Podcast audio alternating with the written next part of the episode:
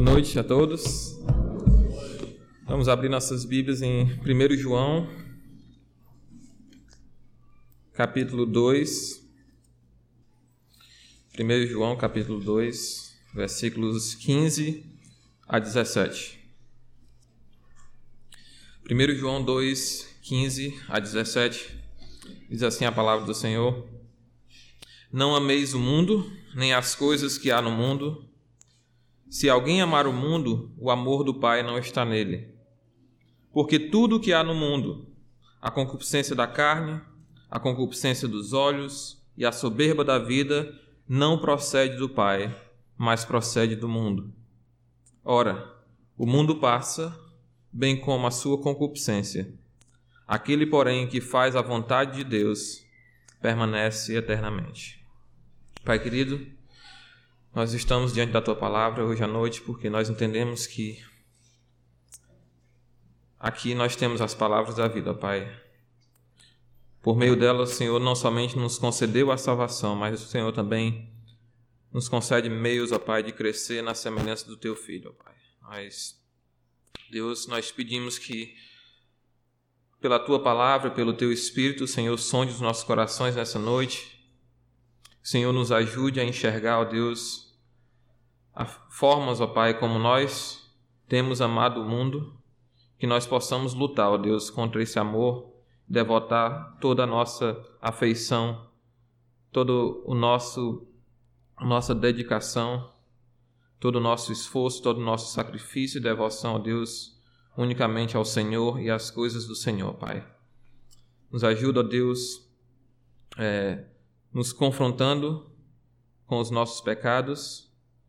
Nos ajuda, ó Deus, a sermos brutalmente sinceros com, com, nós, com nós mesmos, ó Pai, para que possamos enxergar tudo o que há de podre em nós, que o Senhor, pela tua palavra, venha nos purificar.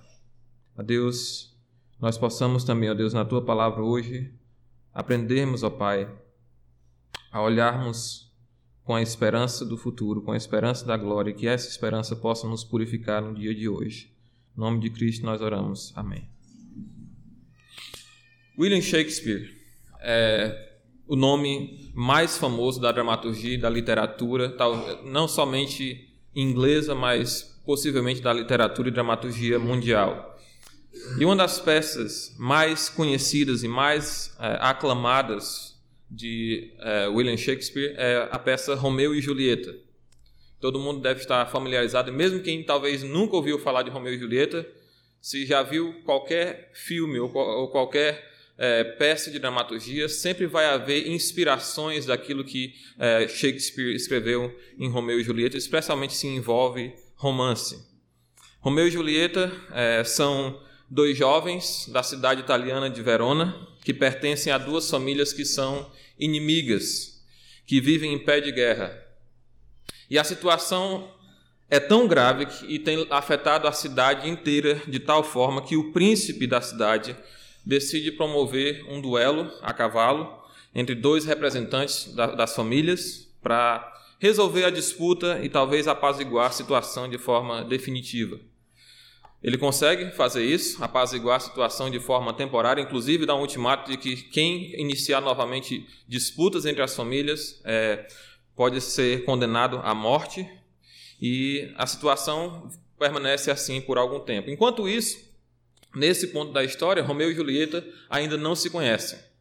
É, de fato, Julieta é prometida em casamento, mas com a condição de o seu noivo esperar dois anos, a um homem chamado Paris, ao passo que Romeu sente atrações, desejos não correspondidos por uma moça chamada Rosaline, que é da família de Julieta, que é sobrinha de Capuletos, o pai de Julieta.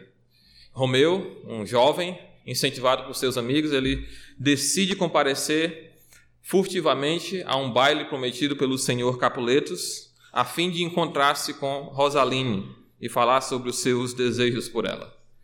Mas ao invés de encontrar Rosaline na, na festa, ele encontra com Julieta e os dois se apaixonam à primeira vista. Mas Romeu é descoberto nesse baile pelo primo de Julieta, é, que tenta matá-lo, mas, é, é, mas Romeu escapa pela intervenção do próprio Capuletos, que não quer estragar aquele baile e nem criar encrenca com o príncipe que havia jurado de morte quem começasse novamente as disputas. Então, na mesma noite, Romeu ainda bravamente retorna à casa de Capuletos, ao jardim em frente a, a, ao quarto de Julieta, que é uma das cenas mais famosas do, da, da peça, e os dois ali fazem juras de amor, apesar da inimizade das famílias.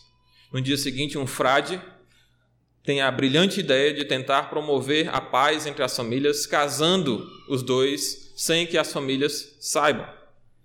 É, e isso acontece de fato. O frade casa Romeu e Julieta, os dois não têm tempo nessa, nessa situação é, de consumar esse casamento, mas é, a coisa não dura muito tempo porque Romeu novamente se envolve em uma briga é, e ele acaba matando o primo de Julieta e é obrigado pelo rei a fugir da cidade com a pena de que, se ele voltar, ele será morto pelo próprio príncipe da cidade.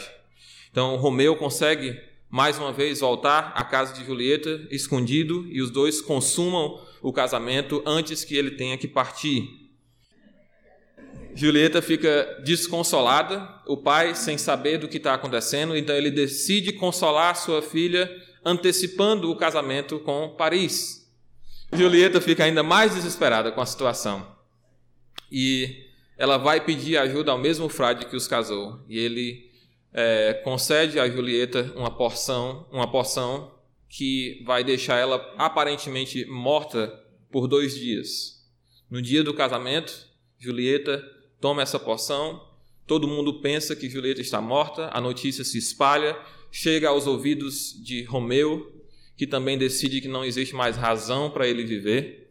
Ele consegue um, uma porção de veneno para ele também tomar, mas ele quer ver a sua amada pela última vez. Então ele decide comparecer ao velório.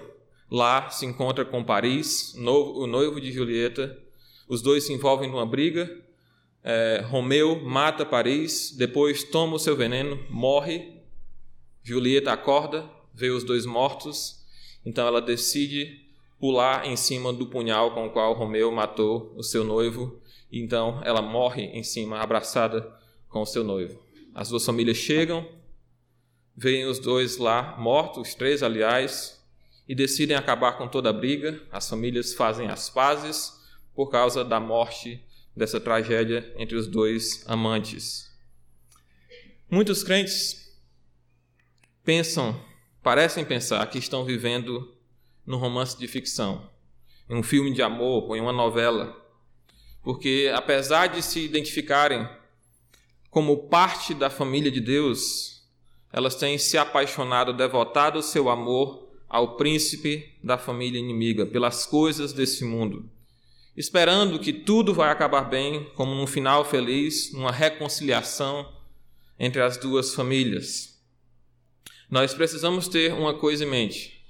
A Bíblia não é um romance de ficção, mas é um relato da batalha cósmica entre o reino de Deus e o reino de Satanás através da história.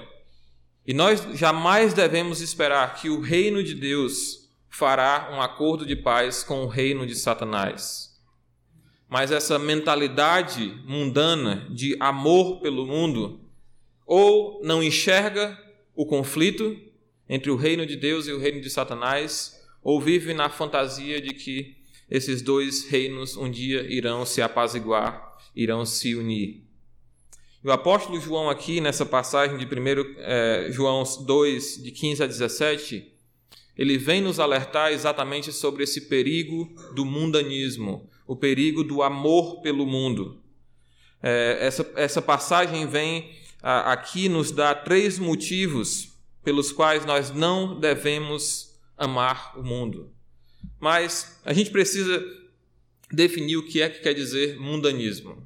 Mundanismo é um termo que é, às vezes nós usamos de uma forma muito vaga para poder simplesmente fazer com que as pessoas se sintam culpadas por coisas que nós achamos erradas. Ah, é mundano.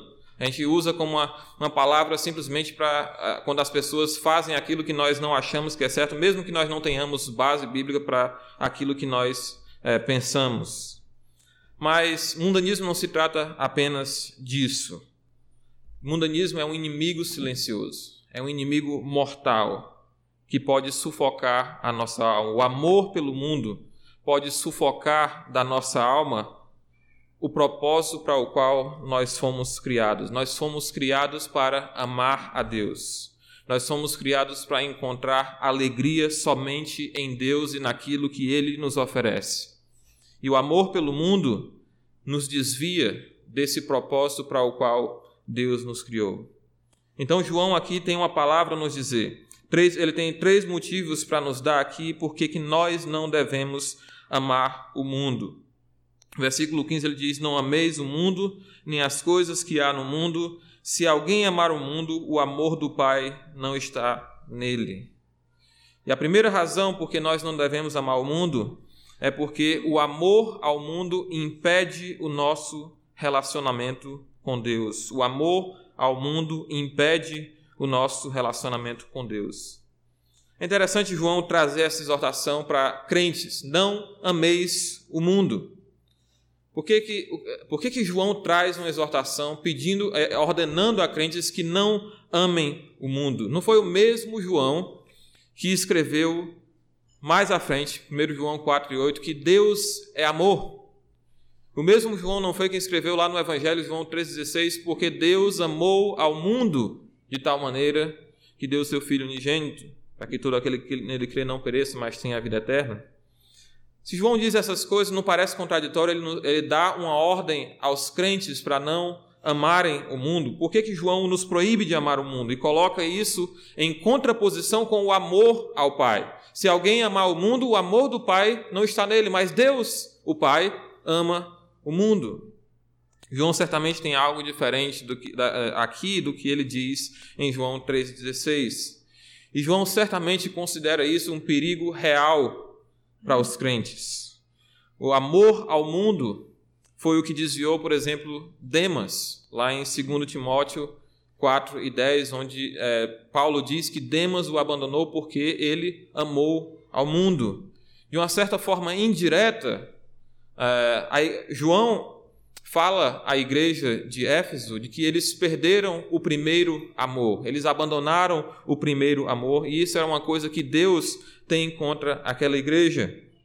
Então, é um, o amor ao mundo, o mundanismo é um perigo real e João quer nos alertar para isso. Mas primeiro nós precisamos entender o que é que quer dizer amar e o que é que quer dizer mundo aqui nesse contexto. Existe uma, uma, uma má compreensão e uma má representação muito grande do significado da palavra amor, especialmente a palavra que João utiliza aqui, ágape. É, pregadores e teólogos em geral têm exagerado o significado da palavra ágape, afirmando que se refere a um tipo especial de amor, um amor divino, um amor sacrificial.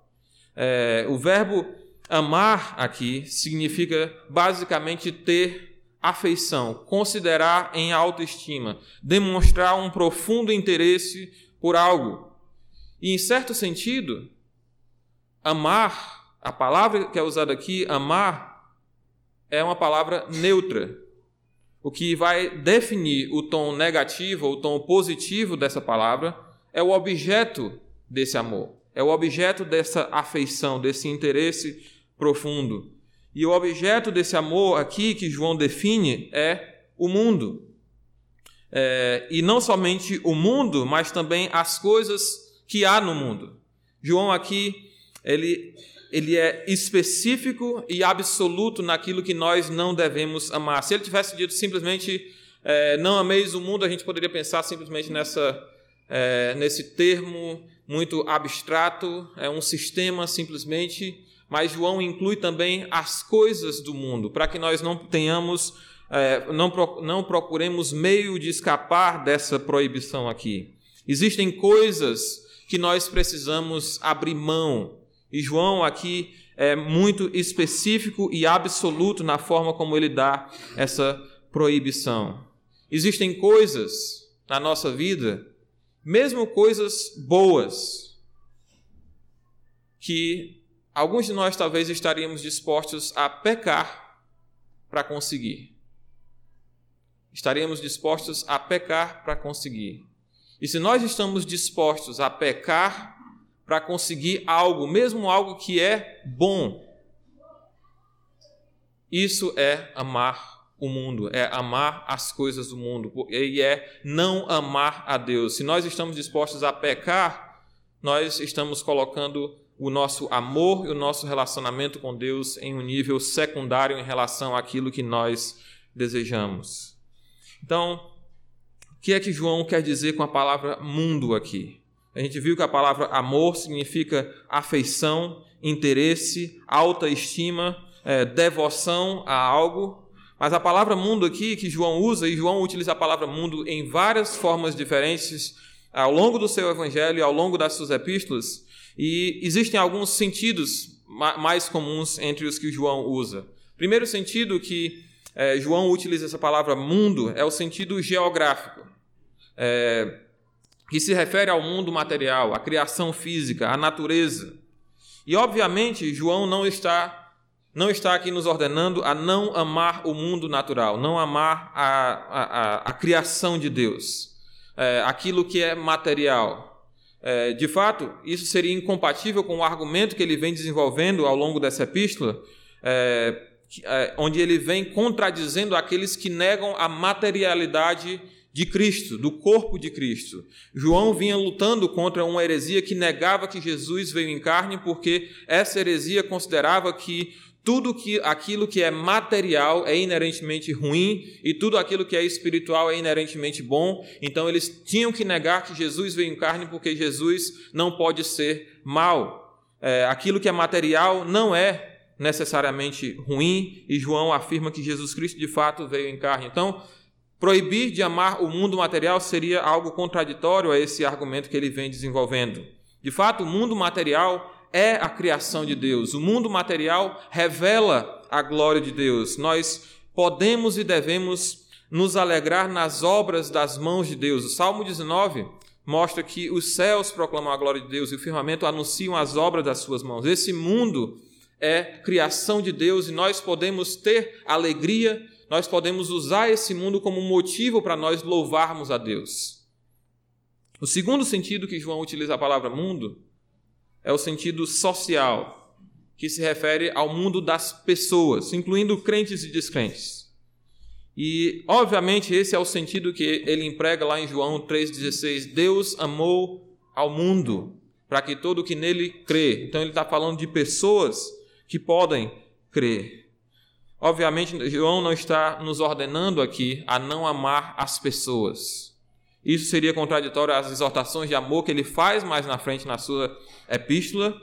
Isso seria contraditório à, à ordem que Jesus nos dá em Mateus 5 e 44, que, é, é, que nós devemos amar os nossos inimigos. Mesmo os nossos inimigos nós precisamos amar. E esse amor pelos nossos inimigos é fundamentado no, no, amor de Deus, no amor prático de Deus pelos homens bons e maus, sobre, sobre quem ele derrama bênçãos de forma indistinta. E o terceiro sentido da palavra mundo, que é obviamente o sentido aqui, é o sentido espiritual. Se refere ao sistema maligno, sistema de enganos e mentiras que é comandado por Satanás é o mesmo sentido que Paulo emprega quando ele se refere a Satanás como o príncipe deste mundo. João também, mais na frente, no, é, no, capítulo 5, versículo 19, ele vai dizer que o mundo inteiro jaz no maligno. Na presente era em que nós vivemos, Satanás tem o controle do mundo. Tanto é que ele ofereceu os reinos deste mundo a Jesus Cristo quando ele o tentou no deserto.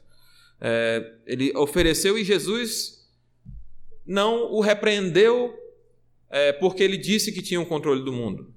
Jesus repreendeu a oferta, mas ele não contradisse o fato de que Satanás detém o poder sobre os reinos desse mundo.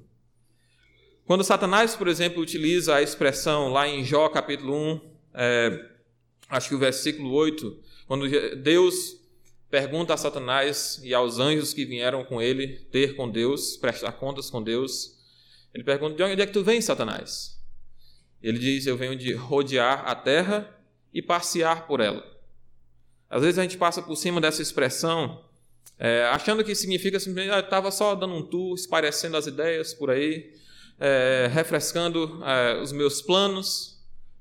Mas essa expressão, rodear a terra e o verbo passear por ela, a forma específica que esse verbo ocorre, falam dessa expressão, diz, é, dão a essa expressão uma, uma ideia de uma reivindicação de posse. Uma reivindicação de posse.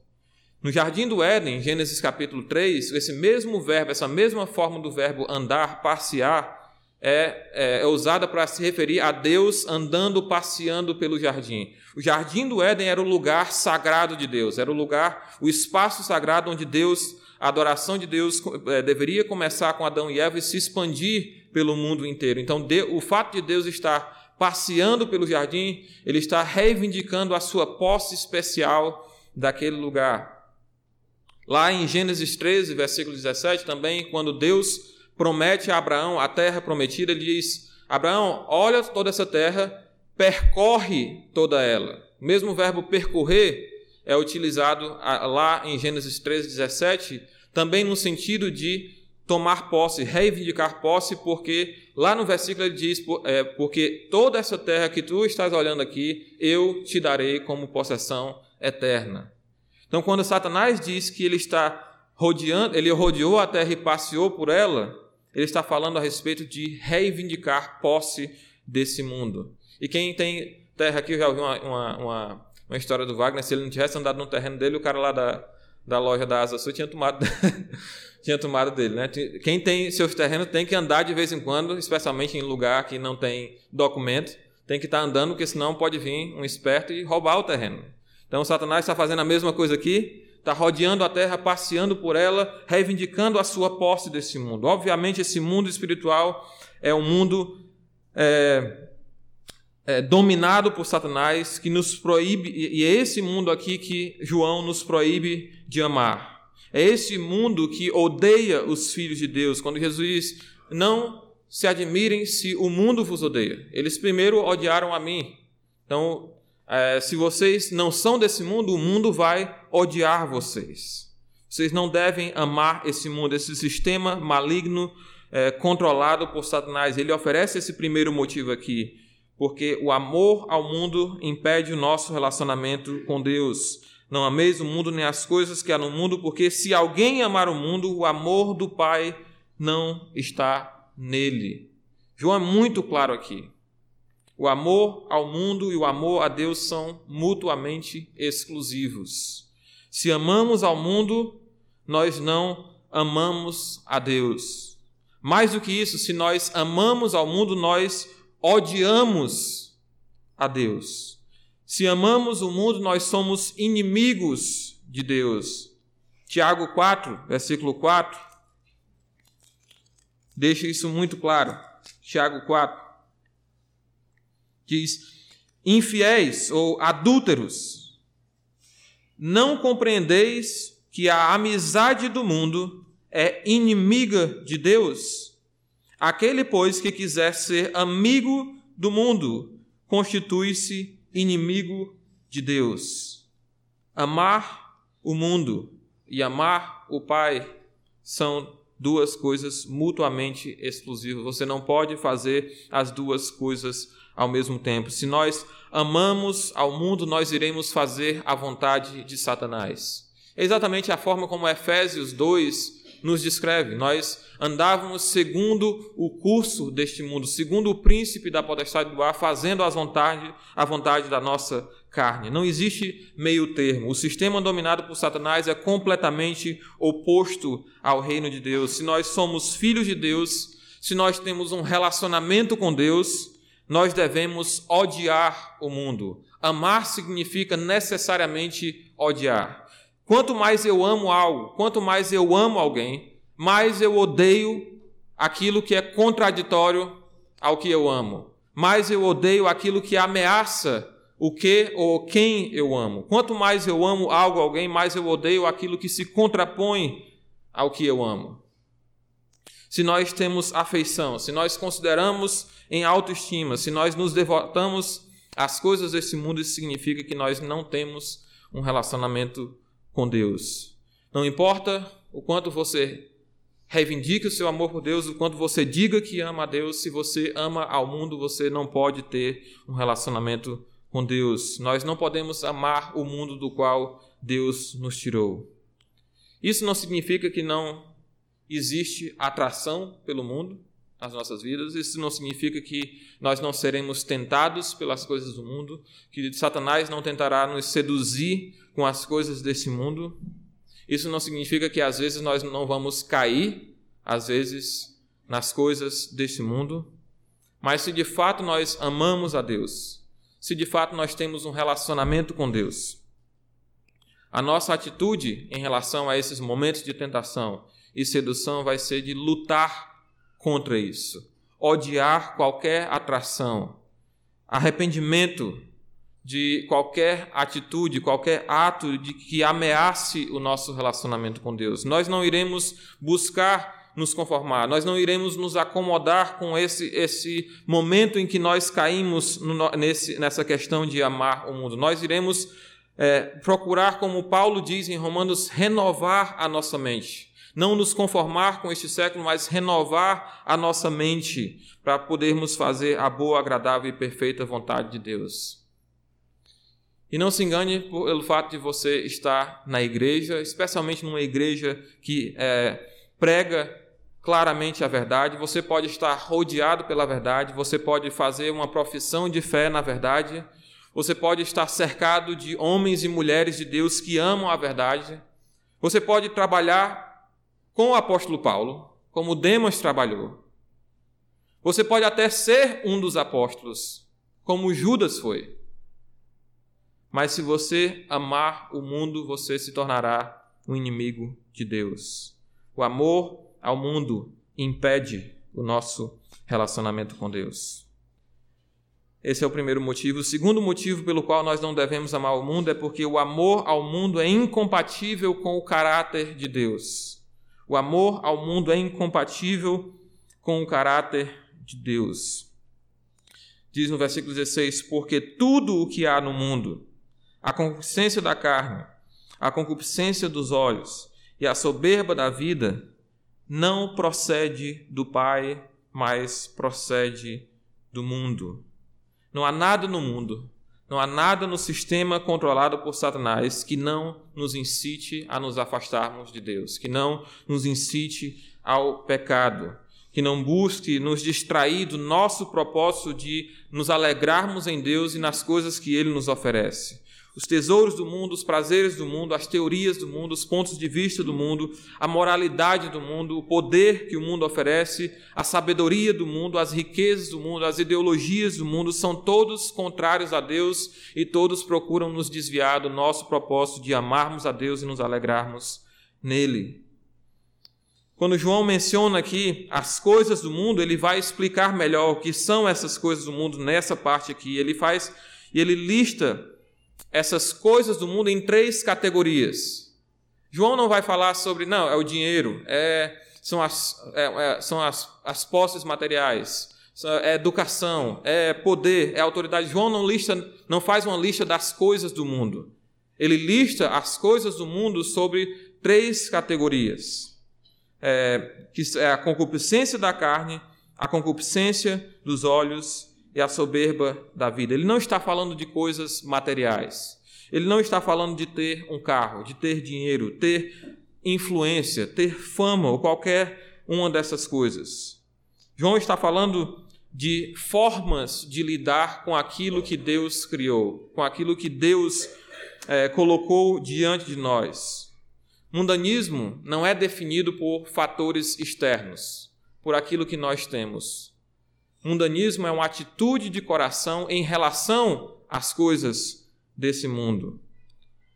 Claramente, João não está falando, se, eh, se restringindo a coisas materiais, até porque lá no versículo 17 do capítulo 3, ele fala das posses as pessoas que têm posse, versículo 17 do capítulo 3. Ora, aquele que possui recursos deste mundo e via seu irmão padecer necessidade e fechar-lhe o coração, como pode permanecer nele o amor de Deus?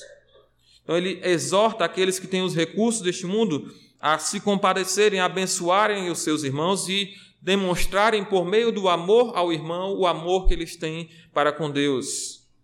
Se Deus lhe deu os bens materiais, você tem uma responsabilidade de usá-los de uma forma que glorifique a Deus e de uma forma que abençoe aos seus irmãos. Os seus bens materiais, eles vão manifestar quem você realmente ama. Se você tem os, as posses deste mundo e é, o seu irmão passa necessidade e você não o acode, como pode permanecer em você o amor de Deus? É o que João fala aqui. Então, não é que bens materiais, posses, poder, autoridade, qualquer uma dessas coisas são necessariamente ruins em si mesmas, mas é a atitude com a qual nós é, abordamos essas coisas. E João lista aqui três portas de entrada para o pecado nas nossas vidas. Três portas de entrada que nós devemos fechar, que Satanás vai utilizar para nos fazer amar o mundo. Duas dessas portas focalizam nas coisas que você não tem e a última porta que Satanás utiliza focaliza nas coisas que você tem. Ele fala de dois desejos aqui. A primeira porta é a concupiscência da carne. A concupiscência da carne, que se refere aos desejos internos da nossa natureza pecaminosa. Ah, se eu tivesse só aquele negocinho ali, só aquele carro eu seria feliz. Ah, se eu tivesse um computador eu seria feliz. Ah, se eu tivesse uma casa eu seria feliz. Ah, se eu tivesse uma família unida, eu seria feliz. Qualquer uma dessas coisas boas podem se tornar coisas que nos desviam de Deus. Se a nossa carne desejar de tal maneira que nós estamos dispostos a pecar contra Deus. A nossa carne é fraca, os desejos da nossa carne são fracos e ela quer se satisfazer às custas do nosso relacionamento com Deus. Os nossos desejos de autossatisfação, eles vão corromper a nossa racionalidade, tornando até mesmo coisas boas em coisas que nos afastam de Deus. Se nós cedermos à nossa carne, se nós buscarmos justificativas para pensar que o meu pecado de estimação, o meu desejo é, desordenado por tal coisa não é tão ruim assim, é, o meu pecado é justificável, o meu pecado não é tão sério como o pecado do irmãozinho ali que fez algo muito pior do que eu. Nós, se nós cedermos aos enganos da nossa carne, que Satanás irá utilizar contra nós, nós iremos amar o mundo, iremos nos desviar do amor de Deus. Tiago descreve também é, a nossa cobiça como a fonte das nossas tentações que pode nos levar, inclusive, à morte, se nós não suprimirmos os desejos da nossa carne. A nossa cobiça nos levará à morte. Tiago fala isso em, é, no versículo 13 da, da, da sua epístola. No capítulo 4, ele fala qual é a razão das contendas entre vós. Vocês cobiçam e não têm nada, vocês matam uns aos outros por causa daquilo que vocês desejam a cobiça, os desejos da carne não somente podem levar à nossa morte, mas também podem nos levar a matar outras pessoas porque nós não obtemos aquilo que nós queremos. Então, Satanás utiliza os nossos desejos internos para nos desviar do nosso amor a Deus. Satanás também procura nos seduzir para o pecado por meio da concupiscência dos olhos. Essa é uma das avenidas mais eficazes para Satanás entrar com o pecado nas nossas vidas. A concupiscência dos olhos. Já dizia o Corinho, cuidado olhinho no que vê. Né? E foi de, fato pelos olhos que Satanás tentou a Eva, lá em Gênesis 3 e 6. Gênesis 3 e 6. Satanás passa a enganar a Eva, a fazê-la duvidar da bondade de Deus, da generosidade de Deus dos propósitos de Deus, e no versículo 6, a mulher já enganada, o texto descreve assim: Vendo a mulher que a árvore era boa para se comer, agradável aos olhos e árvore desejável para dar entendimento, tomou do fruto e é, comeu e deu também ao marido e ele comeu. Satanás utiliza de fato as três avenidas aqui. A árvore era boa para se comer, concupiscência da carne, era agradável aos olhos, a concupiscência dos olhos. E a soberba da vida, a árvore era desejável para dar entendimento, para torná-la igual a Deus, que foi exatamente o ponto com o qual Satanás é, tentou a mulher aqui. Os nossos olhos são avenidas eficazes para Satanás entrar na nossa vida com o pecado, para nos tentar ao pecado. Jó e o salmista é, entendiam isso muito bem. Salmo 101 e 3. Salmo 101 e 3.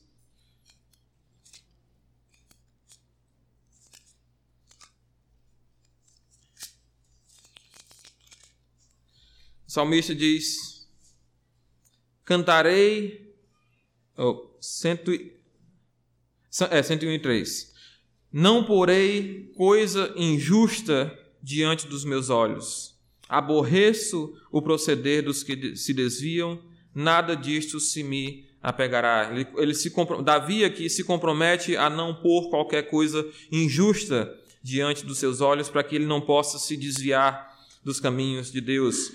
É, Jó, capítulo 31, versículo, versículo 1. Jó 31, versículo 1. Ele faz um compromisso sério firme com os seus olhos, eu fiz uma aliança com os meus olhos. Como, pois, os fixaria eu numa donzela?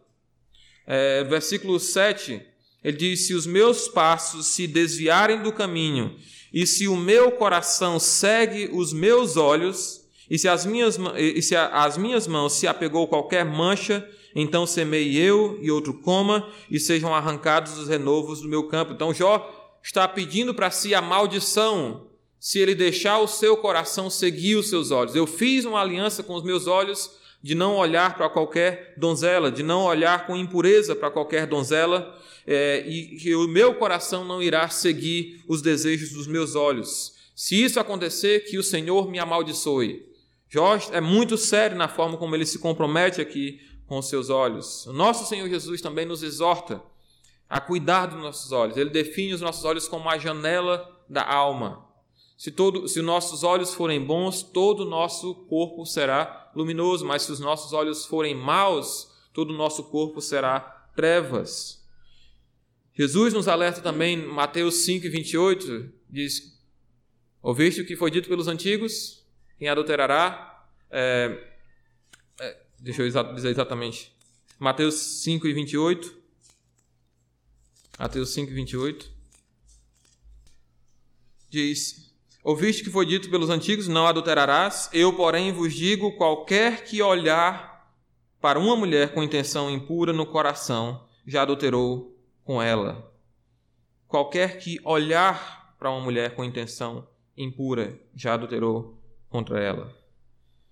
Os nossos olhos precisam ser guardados porque Satanás pode utilizá-las para nos desviar do nosso amor de Deus. Por fim, João lista a terceira porta de entrada, que é a soberba da vida. Algumas traduções colocam aqui como o orgulho dos bens. As coisas, aqui esse termo se refere às coisas que nos dão condição de viver: dinheiro, emprego, família, educação, qualquer coisa. A soberba da vida, aqui que João descreve, se refere a valorizar as coisas que o mundo valoriza, a se orgulhar de possuir aquilo que o mundo se orgulha, aquilo que o mundo considera como valioso, proclamar em voz alta, alardear, se gabar daquilo que você possui. A soberba da vida significa o desejo de ser melhor do que todos os que estão ao seu redor e se gabar nisso. As suas necessidades são superiores às necessidades das outras pessoas. Aquilo que você tem tem que ser superior àquilo que os outros ao seu redor têm. É interessante como a, a tolice do orgulho dos bens é, é, tão forte e marcante na humanidade. Alguns, alguns anos atrás, um, um homem criou um aplicativo para é, o sistema da Apple. O nome do aplicativo era Eu Sou Rico. E o aplicativo não fazia simplesmente nada, era simplesmente um diamante com a frase Eu sou rico. Você abre o aplicativo e só tem aquilo ali, ele não faz, não faz mais nada a não ser dizer Eu sou rico. E ele custava mil dólares, que era o preço máximo que se podia colocar num aplicativo na loja da Apple na, na, naquele tempo. Então ele custava 999 dólares e 99 centavos. Seis pessoas compraram. Eu sou tão rico que eu tenho dinheiro para dar num aplicativo que não faz absolutamente nada a não ser dizer que eu sou rico. Esse é o nível da estupidez humana, é o nível do orgulho que o orgulho dos bens pode levar a uma pessoa. Os bens de uma pessoa, o seu nível de educação, o seu nível de autoridade, seu emprego, seu bom emprego, podem se tornar um laço no pescoço. Porque essas coisas podem nos levar à noção de que nós não precisamos de Deus, que nós somos autossuficientes, que nós não precisamos orar pela provisão de Deus nas nossas vidas a cada dia, que nós não temos que ser gratos por aquilo que nós temos, porque afinal eu consegui com o meu próprio esforço, com a minha própria inteligência, com a minha própria, é, minha própria dedicação. E não se engane, você não precisa ser rico para amar os bens, para amar o dinheiro. De fato, existem ricos que são extremamente generosos, abnegados, simples, humildes. Por outro lado, existem pobres que são irados, frustrados, invejosos, infelizes porque não têm o que as outras pessoas têm. Isso é amar o dinheiro também. Você não precisa ter dinheiro para amar o dinheiro. O fato de que você tem dinheiro não necessariamente significa que você ama o dinheiro. O orgulho dos bens, o orgulho de qualquer forma, é a suprema corrupção daquilo para o que nós fomos criados por Deus. O orgulho é a suprema corrupção da, do propósito para o qual nós somos criados, porque o orgulho exalta as nossas qualidades. O orgulho exalta as nossas necessidades não apenas acima das outras pessoas, mas acima das qualidades e acima das necessidades de Deus, do louvor a Deus, a quem nós somos criados para glorificar por meio daquilo que Ele nos concede. Tudo na sua vida pode ser abordado de, um, de uma entre duas formas, é o que João está colocando aqui. Tudo na vida pode ser abordado de uma entre duas formas. Tudo na sua vida pode ser um motivo de idolatria ou um motivo de louvor a Deus. Tudo que você tem na sua vida, qualquer que seja a sua família, seus bens, é, a sua posição de autoridade, a sua educação, pode ser um motivo de você se transformar num idólatra, se você exaltar essas coisas acima de Deus, ou pode fazer você louvar a Deus por meio dessas coisas. Que João coloca de nós uma questão de atitude, questão de coração. Elas são formas, todas essas coisas são formas de idolatria. E até olhando por esse prisma, fica fácil nós entendermos por que, que João termina a sua epístola de uma forma tão brusca. Versículo 21, capítulo 5, ele diz: Filhinhos, guardai-vos dos ídolos. Ponto final. João jamais mencionou ídolos durante a sua epístola inteira. Ele não mencionou ídolos, falsos deuses, é, na sua epístola inteira. Mas o que ele quer dizer é que essas coisas, o andar nas trevas, o amar o mundo, qualquer uma dessas coisas, o não amar o meu irmão, ter a, a, a, aquilo que eu tenho e não abençoar os meus irmãos, tudo isso pode ser uma fonte de idolatria, tudo isso pode nos desviar o foco do nosso amor para Deus. E qualquer coisa que nos desvie o foco do nosso amor para com Deus, do nosso relacionamento para com Deus, é de fato um ídolo. Nenhuma dessas coisas procede de Deus, é o que João diz. Nada disso procede de Deus. Essas coisas, essa forma de abordar o mundo por meio de satisfazer os desejos da carne, por meio de é, me orgulhar daquilo que eu tenho, como se eu não tivesse recebido de Deus. Nada disso procede do Pai, mas procede do mundo. Então, se nós nos encontramos frequentemente dirigidos nas nossas ações pelos desejos da nossa carne, pelos desejos dos nossos olhos, pelo orgulho das posses materiais, da minha posição de influência, isso é uma indicação de que a vida de Deus não está em nós. Se Deus habita em nós, essas coisas, essa forma de lidar com as coisas do mundo, não devem nos caracterizar. Se elas nos caracterizam, se nós somos guiados pelos nossos desejos da carne, pelo desejo dos olhos, pela soberba da vida, significa que a vida de Deus não habita em nós. Se a vida de Deus habita de fato em nós, nós iremos fechar essas portas para que Satanás não venha a nos seduzir. Segundo, esse é o terceiro, próximo é o terceiro ponto, o terceiro motivo pelo qual nós não devemos amar o mundo. Primeiro, porque o amor ao mundo impede o nosso relacionamento com Deus. Segundo lugar, porque o amor ao mundo é incompatível com o caráter de Deus. Em terceiro lugar, porque o amor ao mundo ignora o juízo de Deus. O amor ao mundo ignora o juízo de Deus. Ora, o mundo passa, bem como a sua concupiscência. Aquele, porém, que faz a vontade de Deus permanece eternamente. O mundo tem um destino diferente daquele dos que amam a Deus, que obedecem a Deus. Por que, que você amaria? Por que, que você se devotaria? Por que, que você se atrairia por algo que está fadado à destruição eterna? Algo que já está passando. O mundo está, será destruído, o reino de Satanás será irremediavelmente derrotado e de fato já se encontra em estado de decomposição. Versículo 18 vai dizer: Filhinhos, esta já é a última hora. O mundo já está passando. Por que, que nós nos devotaríamos, nós amaríamos algo que está fadado à destruição? Hoje, recebendo, já sabendo que o Titanic afundou, você compraria, investiria o seu dinheiro para se gabar de ter comprado um ticket de primeira classe no Titanic, sabendo do final da história? Nós sabemos do final da história. Nós conhecemos o final da história. Por que, que nós amaríamos e nos devotaríamos ao mundo que está fadado à destruição. Novamente, nós não estamos falando do mundo no sentido geográfico ou social.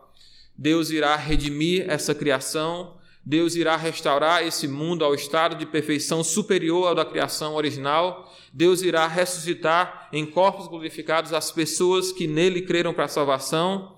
Mas o que será destruído é o reino de Satanás, o sistema maligno junto com aqueles que seguiram esse sistema de que amaram o mundo e as coisas que há nesse mundo.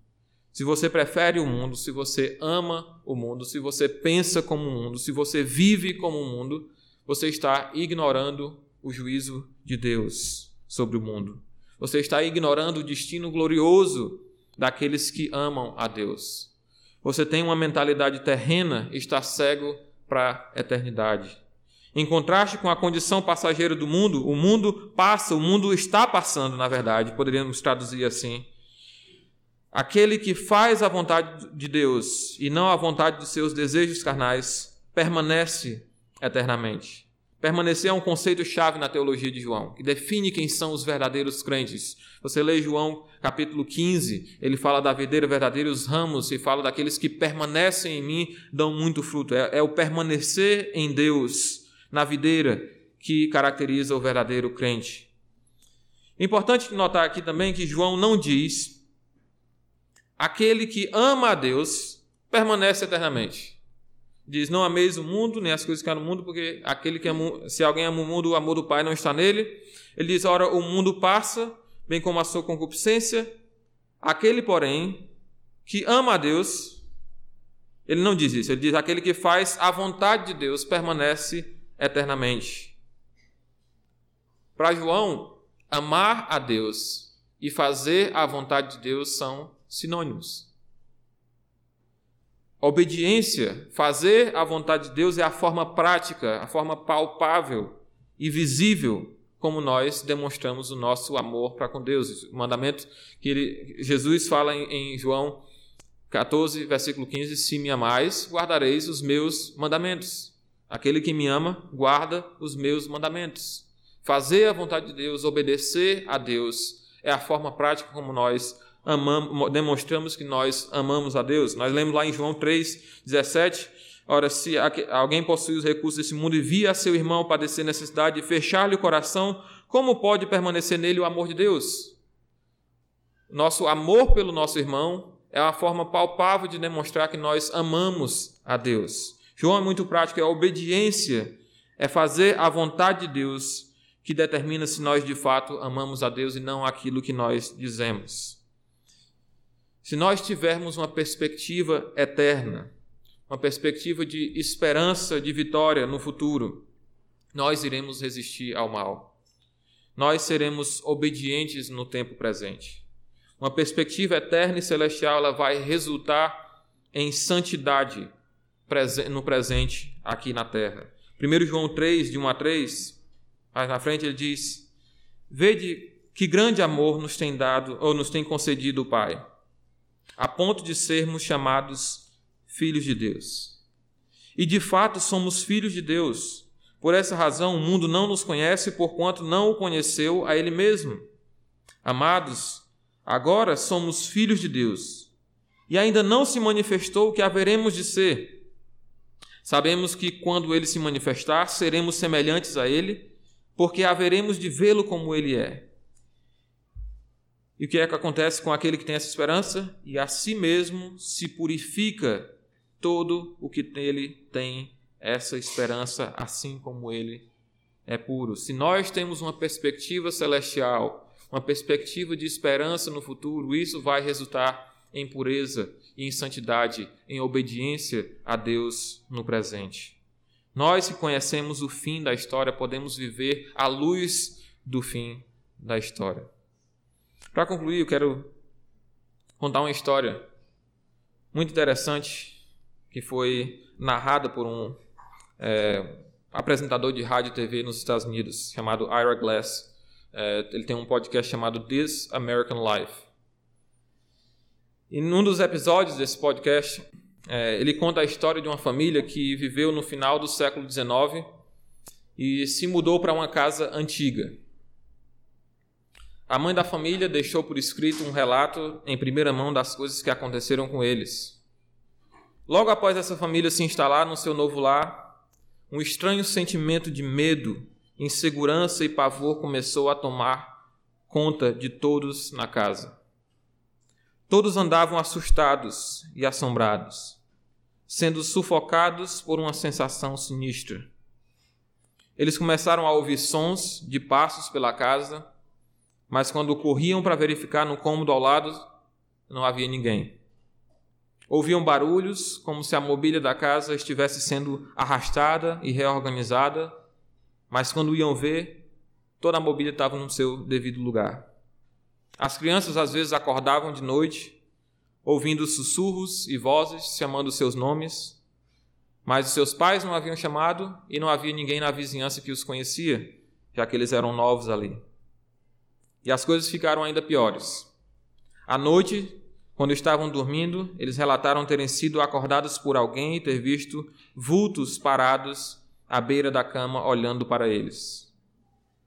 Às vezes, eles eram acordados com as suas camas sendo remexidas com violência.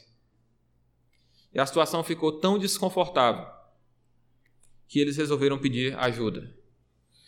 Então, a equipe de especialistas veio verificar a casa e eles deram uma explicação simples para o que estava acontecendo com eles: intoxicação por monóxido de carbono. O sistema de ventilação da casa havia falhado. Estava com problemas e todo o monóxido de carbono da queima do forno, da lareira, do sistema de aquecimento da casa estava sendo retido dentro da casa. E o, que eles, o ar que eles estavam respirando o tempo todo era veneno. Quanto mais eles permaneciam na casa, respirando aquele ar venenoso, mais alucinações eles tinham, mais a sua visão do mundo ao redor deles era distorcida e continuar respirando aquele ar iria eventualmente levá-los à morte. Se eles tivessem se acostumado com aquela situação, como sendo a sua nova norma, sua nova, seu novo normal, o próprio ar que eles estavam respirando iria eventualmente matá-los. E o mundanismo é exatamente isso. O amor ao mundo é exatamente isso. É como um veneno invisível, incolor, inodoro, mas mortal, que sufoca a nossa vida espiritual, que distorce a nossa visão das coisas do mundo e nos distancia de Deus. Essa é a situação de muitas pessoas na igreja hoje em dia. Muitos estão respirando o ar tóxico da cultura desse mundo, considerando isso como algo normal, não enxergando que esse ar venenoso irá sufocá-los até a morte. Quantos dos nossos planos, quantos dos nossos desejos não são apenas o resultado do mundo sussurrando nos nossos ouvidos? Ideias contrárias a Deus e não o resultado de nós estarmos imersos na palavra de Deus e nós pensarmos as coisas de Deus, pensarmos em como glorificarmos a Deus. Quantos dos nossos planos que nós justificamos como coisas boas não são apenas reflexos do mundo influenciando a nossa mente? Ao invés de influenciarmos o mundo, nós estamos alegremente absorvendo seus padrões de comportamento, seus padrões de vestimenta, seus padrões de consumo, padrões de beleza, a forma como nós enxergamos o trabalho, a forma como nós enxergamos a família, o que tem prioridade, a forma como nós enxergamos o casamento, a forma como nós enxergamos os cônjuges e os filhos, quem tem prioridade, a forma como nós enxergamos a educação, a forma como nós enxergamos o nosso dinheiro, a forma como nós enxergamos a vida como um todo. Nós, tristemente, temos absorvido muito daquilo que esse mundo nos ensina. E se nós não acordarmos, isso irá nos sufocar até a morte. E nós não seremos a igreja que Deus quer que nós sejamos nesse mundo. E nós, como o Senhor Jesus disse a respeito do sal que se tornou insípido, que não tem mais sabor, que não influencia mais, para nada mais serviremos a não ser sermos lançados fora e sermos pisados pelos homens, como o sal que perdeu seu sabor. Que nós venhamos a nos acordar, a nos incomodar com o amor pelo mundo, que nós sejamos brutalmente sinceros com as coisas que nós mais desejamos, se de fato elas são o resultado do fato de que nós amamos a Deus. Se nós não estamos tornando essas coisas em ídolos, que nos afastam de Deus, ao invés de usarmos elas como formas de glorificarmos a Deus. Pai querido, obrigado pela sinceridade da tua palavra. Obrigado, Pai, pela forma simples, mas certa, absoluta, como João nos exorta aqui, ó Deus, sob a inspiração do teu Espírito. Mais uma vez nós te pedimos, ó Pai, sonda os nossos corações, sonda os nossos maiores desejos. Nos ajuda, ó Pai, a alinharmos os nossos desejos com a tua vontade, ó Deus. Nos ajuda, ó Deus, a usarmos aquilo que o Senhor nos dá, não contra ti, para nos desfocarmos de ti, ó Pai, para nos desviarmos do nosso propósito de te adorar, mas que nós venhamos utilizar tudo que nós temos, ó Pai, tudo que nós somos, para glorificarmos a Deus. Nos ajuda, ó Deus, a fecharmos as portas pelas quais Satanás quer ter acesso às nossas vidas, ó Deus. Através da nossa carne, através dos nossos olhos, através do nosso orgulho, que o Senhor nos ajude pelo Teu Espírito a fechar essas portas por meio da Tua palavra, que nós possamos nos imergir na tua palavra, que nós possamos pensar a tua palavra e assim possamos resistir aos esquemas de Satanás. Nos livra do amor ao mundo, ó Pai, porque nós sabemos que nós não podemos amar o mundo e te amar ao mesmo tempo, Deus. E nós te amamos e queremos que o nosso relacionamento seja preservado. Nos ajuda a odiar o mundo, a odiar as ocasiões em que caímos no laço de Satanás. Que nós possamos lutar contra os desejos da nossa carne. Possamos buscar te amar verdadeiramente por meio da nossa obediência a cada dia. Em nome de Cristo nós oramos. Amém.